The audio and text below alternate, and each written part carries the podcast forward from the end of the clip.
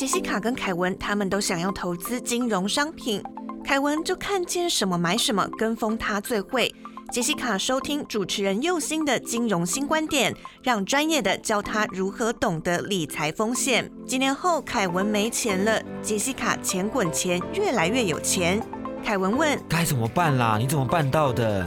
杰西卡笑着打开他的 Podcast、Spotify、Sound On、Whatever，搜寻金融新观点，按下播放键。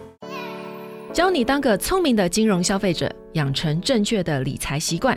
听右心的金融新观点，一起学习怎么守护自己的宝藏。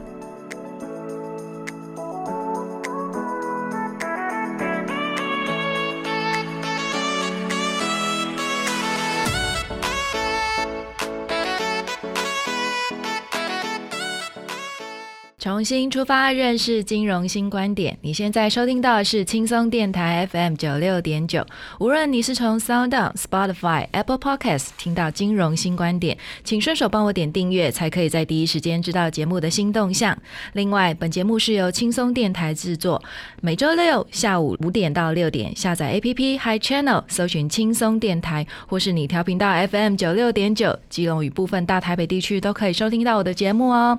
欢迎大家收听。金融新观点，大家好，我是优心。大家好，我是小帮手木瓜。哎，大家今天好吗？哈，在正式进入今天的主题之前啊，跟大家讲一个小故事哦。就是我最近在跟一个朋友聊天哦，我看到他店里有几盆花是那个老板送的哈，恭祝他去年的业绩不但达标之外，还超出了公司的预期哦，业绩做得很好的意思啦。那因为他是在做这个室内设计的一个产业哦，那要有这。样子的成绩其实是不是很容易的一件事情哦，所以呃，我很开心听到这件事情之后，就是小小的祝贺他了一下，然后请他今年也再多加努力啊。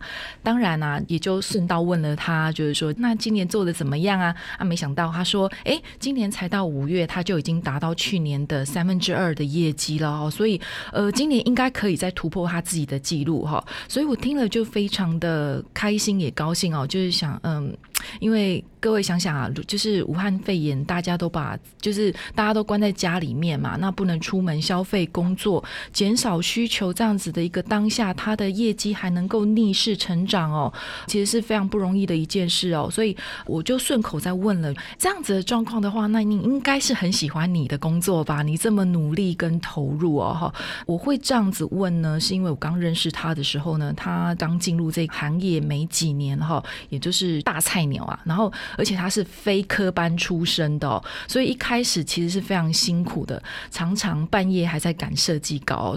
但是那个时候我在问他对于工作的想法的时候呢，他是闪着他的眼睛亮晶晶的眼神呢，来跟我讲说：“哦，在里面非常有成就感，因为他会去想象每一个客户在拥有他自己梦想家的感觉。因为他在画这些设计图的时候，他就会去想象到哦，他的客户不论是家具啊，或者是说。”设计的装潢这些东西，然后住在里面感到非常开心的那个感觉哈，所以我也感受到他当时那样子一个非常亮晶晶的气氛哦，所以我一直还蛮相信，就是说他在这个行业里面会有一片他自己的天空哦啊，果然啊，呃，努力是有成果的，是有回报的哈。那因为感觉相当激励哦，所以正当我。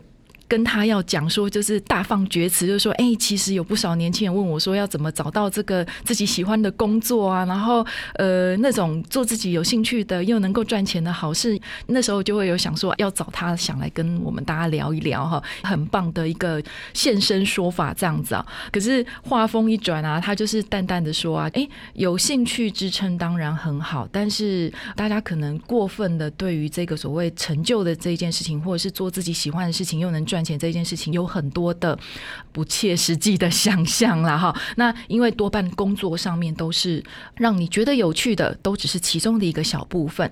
大部分的时间你都是要应付那些不是很有趣的地方哦。所以你要在里面很忍耐某些状况跟事情，还有好好的处理工作上你所面对到的困难哈，你才能真正的达到你所想要的目标哈。所以我听到这个当下的时候，其实。就是有点小诧异哦，就是问他说：“哎，那你不是很喜欢你的工作吗？”他给我一个令我当场大笑的一个说法，就是说：“你知道吗？其实我更喜欢钱。”，其实这个说法真的让我还蛮喜欢的哦，没有错哦。其实，与其你一直在那边 complain 说你找不到你真正喜欢的工作，还不如说你最终的目的，你希望获得什么？哈，那在这里不是要去赞扬，就是说哦，大家一定都要赚很多的钱，或者是说你一定要达到很伟大的目标，那才叫做成功。哈，只是说我不知道听众有没有在这里听到一个最核心的想法，就是你愿意为你所想要的目标跟未来的样子付出多少的努力跟忍耐呢？好，当然呐，有达成目标，自然就是会赚到钱。那怎么样安排自己的财务，便是接下来要去学习的问题，也就是我今天要跟大家分享的事情哈。不过呢，要学习安排财务的第一件事情，就是得要先累积资金。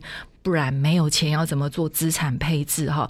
但是在这里呢，如果你是薪资所得不够分配的这一类的人呢，就请记住一件事情，就是你要做的呢，不是要去节省自己的开销，去存到更多的钱，而是累积及开发自己赚钱的能力哦。那最好的一个方式就是投资自己，去学习、增广见闻，肯花钱去体验好的东西，去旅行、阅读、去见识。是为什么别人可以成功？那他们究竟做了什么？学习了什么？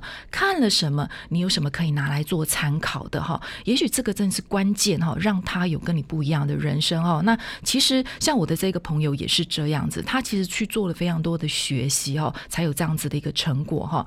这样才能去反省，就是说，哎，当你拥有了这么多跟大家一样方便便利的生活条件的时候，为什么仍然会去抱怨？你是不是真的？无能为力去达到你真正想要的成果，或者是说你只是在无病呻吟而已哈。所以，如果大家相信一件事情，就是人生是起起伏伏的，那么你应该可以知道，人生既然是起起伏伏，就永远不可能站在这个浪头上面哈。我们也有可能达到曲线的低点哈，但同样的人生也不可能永远都是在很虽小的阶段哈，就是很倒霉的一个阶段哈。虽然有可能一山有可能比一山低，但是人在倒霉的。时候，除了秀下限之外，其实还是有很多很良善的选择啊。只要你愿意坚持那个小小良善的选择，那么就会开启一些改变的大门。哈，想要达到目标会很难吗？大家都会想说啊，要达到这个改变，好像需要经过很巨幅的改变一样哦。其实不会，所有的改变都是小小的，就像在算这个微积分一样哦。每一条曲线的微分跟积分都是面积的增减，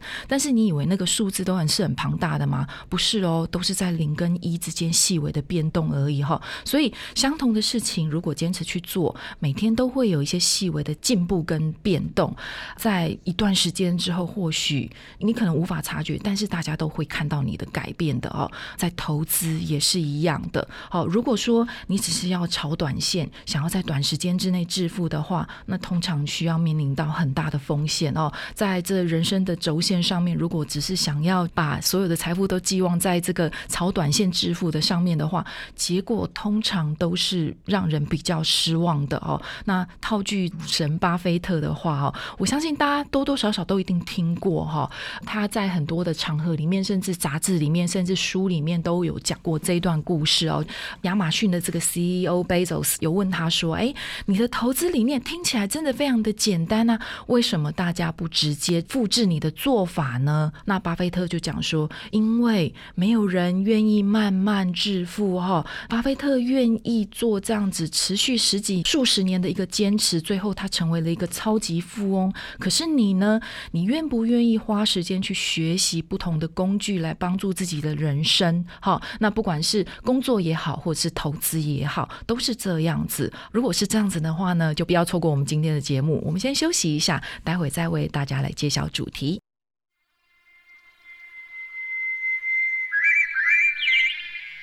您现在收听的是轻松广播电台，Chillax Radio。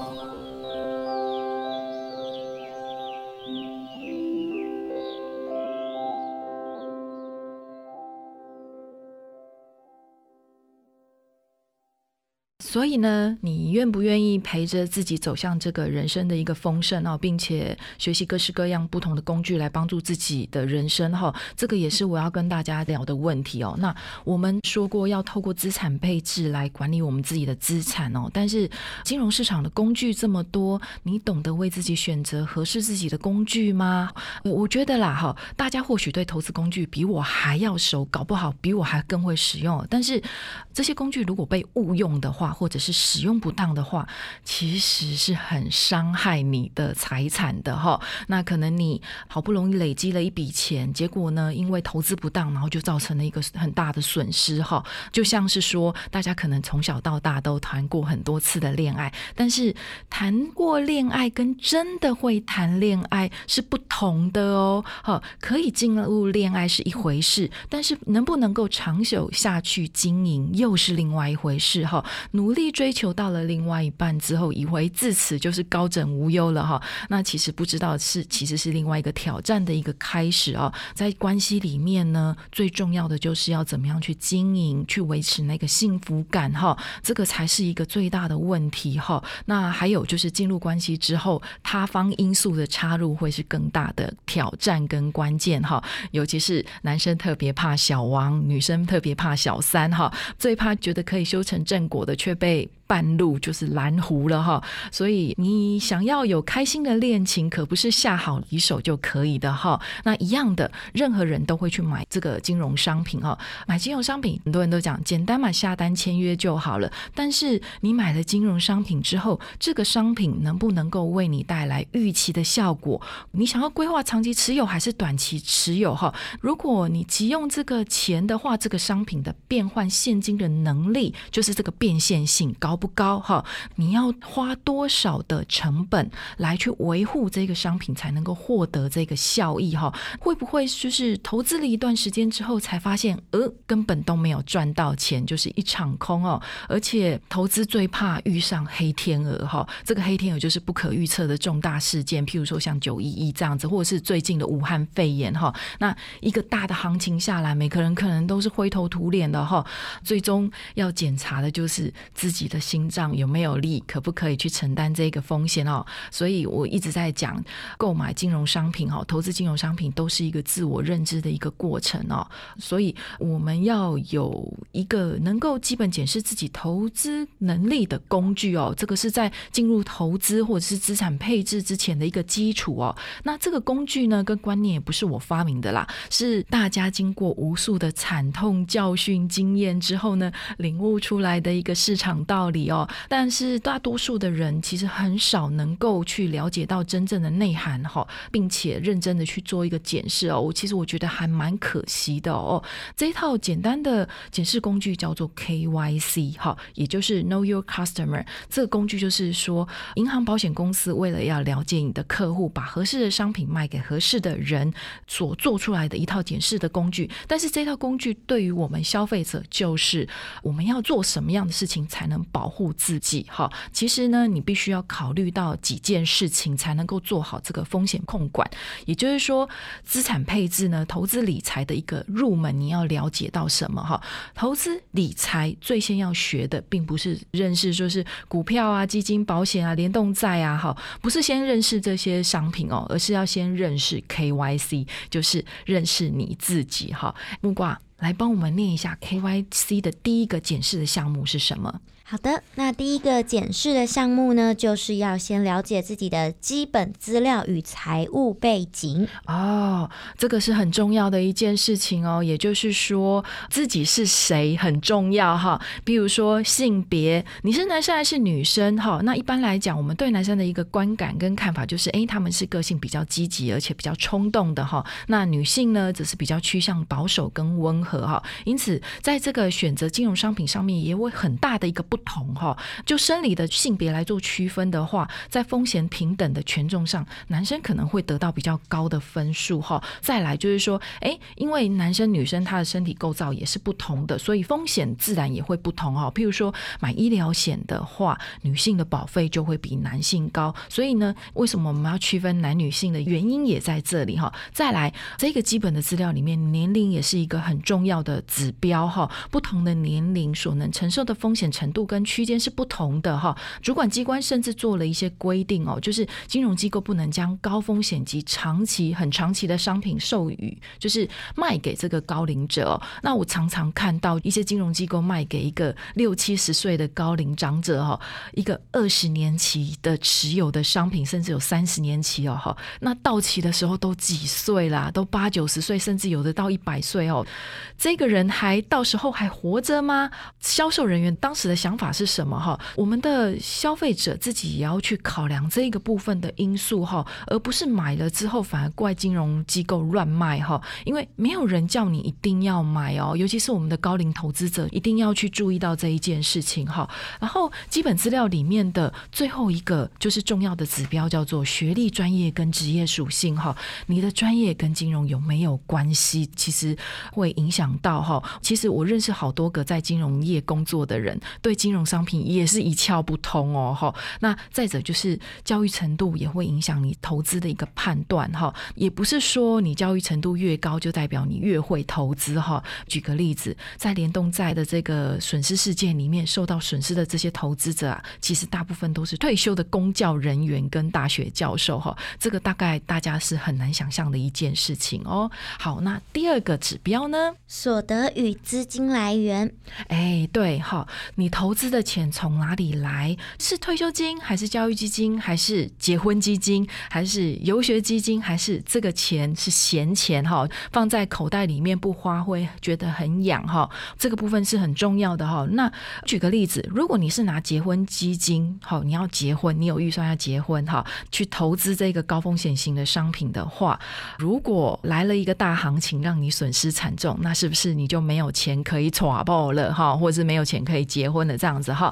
啊，还有呢，你该花多少钱买？你有没有能力也可以去购买？这个是很重要的。譬如说，你一个月只赚两万二，好，但是你去买了 LV 的包包，好，那一个可能就已经超过两万二了哈。或者是说，为了要存钱去购买储蓄险，或者是去买基金，一个月要扣一万八，两万二扣了一万八之后，只剩下多少钱？四千块，那是不是连吃饭坐车都不够了哈？那再来就是因为你连吃饭跟坐车都不够了。更何况要出去社交旅游，或者是说做你喜欢做的事情哈，那这样子你没有钱，你就很容易要放弃。你想说，哎呀，我缴了这么多钱，这样子让我自己的生活品质变得很不好哈，很容易就不想缴了或不缴了。其实这个都是损失的哦。那像这种状况，你是不太可能叫银行跟保险公司要退你费哦。好，那第三种呢？第三种呢是风险偏好，这个很简单的来讲，就是你面对损失的时候，你心脏够力吗？哈，人们呐，哈，总是以为很了解自己啦。哈，我举个例子啊，如果你今天买一张台积电的股票，哈，隔天如果跌停板，你会有什么样的反应？哈，也许跌一个停板没有什么，但是连跌个十天呢？哈，诶，有可能从一张三百块钱变成九十块，哈，那剩下的价值呢，会让你。不知道该要怎么处理，我是要卖呢，还是要继续留着哈？这个其实都会是考验着我们自己的决策哦哈。可是呢，偏偏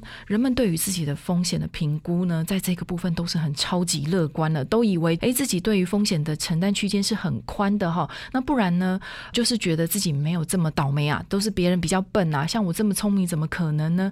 但是呢，在损失的时候才会发现自己根本输不起哦，这个是很常见的一个现象。好。来，最后一个指标。投资经验，这个我要举个联动债的例子哦。像联动债里面的受灾户呢，其实平常很多都只是把钱存到银行的消费者，或者是说顶多就是做定存投资的消费者哈。有些人连股票基金都没有买过，哦但是在听到理财专员说哦，买联动债可以一百万变两百万，两百万变四百万的时候呢，整个人就被这个话术给吸引了哈，也被自己的心心里的那个贪念给。驱使哦，觉得不赚很可惜，一下子呢，连其他的投资经验就没有，就直接去买了联动债这样子一个很高风险而且是非常复杂的一个商品哈。那我们套句话就是讲说，哎，还没有学会走，你就想要飞哈。那像这样子的行为呢，你不损失。才怪呢，哈！所以跟大家讲，KYC 很重要的原因在这里，